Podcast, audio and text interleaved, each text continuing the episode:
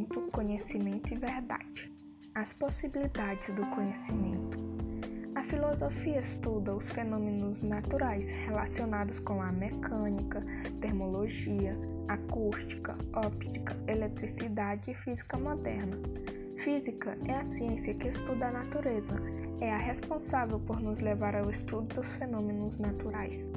A teoria do conhecimento é uma área da filosofia que estuda como o processo de conhecimento acontece. Embora os gregos já tivessem teorias sobre isso, só Josh Locke, que era um filósofo muito importante, fez uma pesquisa mais profunda sobre isso. É, e assim, essa área se tornou uma disciplina separada na modernidade. E para entender o que a teoria do conhecimento, precisamos entender a classificação de correntes filosóficas.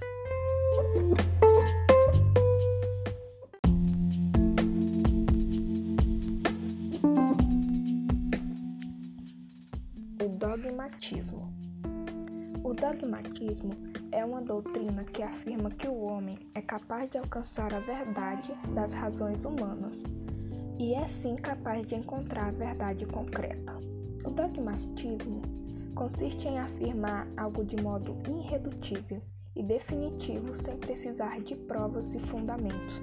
Ele possui duas variantes: o dogmatismo ingênuo, que confia plenamente em possibilidades, e o dogmatismo crítico, que defende nossa capacidade de conhecer a verdade. Inteligência mais sentido.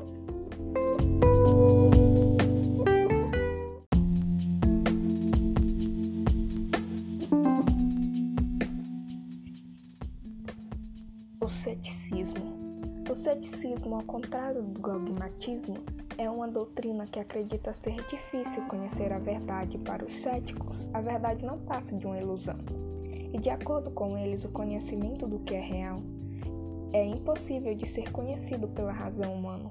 Em outras palavras, os céticos têm a teoria que você não pode dizer que algo existe, porém não pode dizer que ele também não existe. Os humanos não podem ter certeza de nada.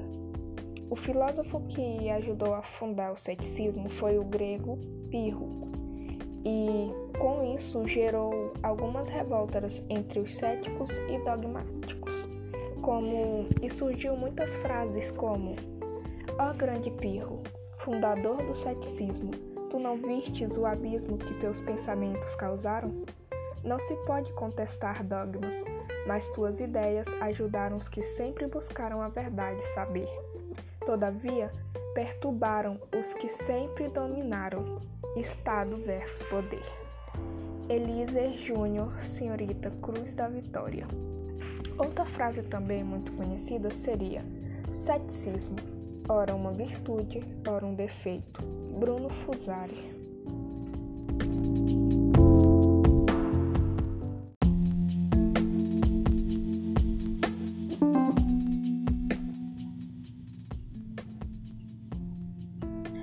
Empirismo é uma teoria filosófica que argumenta que todo conhecimento humano deve ser adquirido de experiências sensoriais, ou seja, a partir de suas vivências e não instintos ou conhecimentos natos, os indivíduos vão adquirindo saberes, é, consciência e aprendizado. O empirismo é uma doutrina que surge para ir de encontro ao raciocinalismo, no qual o conhecimento é adquirido a partir da razão.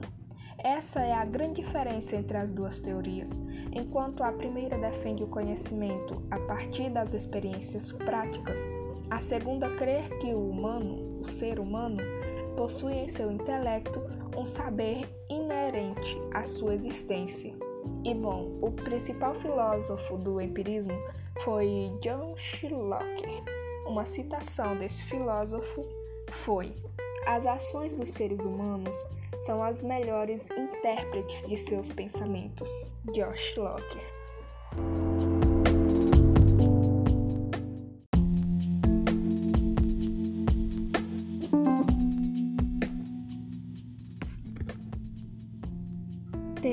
Sobre a verdade e a verdade como horizonte. É, A teoria da verdade são teorias que fornecem uma definição de verdade para uma certa linguagem. Umas controvérsias às teorias da verdade têm recentemente sido colocadas entre três partes. O que é verdade? É uma crença, uma proposição, uma afirmação ou uma frase? É o que corresponde a um estado de coisas, a uma situação, a uma realidade ou a um fato. E que relação é essa de que chama correspondência entre o que é verdadeiro e o que faz verdadeiro? Precisamos de uma teoria acerca do que é verdade. A noção de verdade ocorre frequentemente nas nossas reflexões sobre a linguagem, o pensamento e a ação. Em princípio, a verdade é objetiva, genuíno na investigação científica.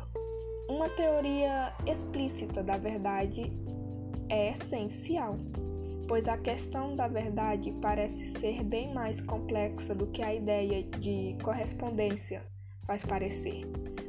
Todavia, descobrir o que seria a verdade pode muito bem estar fora do nosso alcance, assim como dizem os ceticistas.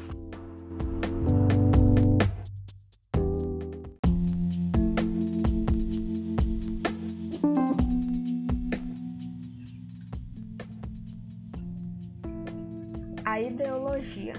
Quem criou o termo foi um filósofo iluminista francês chamado Antoine Destruff de Trance. Ele imbuído do espírito iluminista, quis desenvolver uma ciência das ideias. Sua intenção era entender cientificamente como funcionavam as ideias da cabeça das pessoas. Esse é o início da ideologia na filosofia, uma tentativa de conhecer e explicar a origem e o desenvolvimento de todas as ideias e também suas combinações e consequências. Atualmente, o significado de ideologia mudou, pois assumiu uma conotação política. Por exemplo, ideologia pode ser designada de um tipo de doutrina política, a ideologia socialista, ideologia comunista e a ideologia liberalista.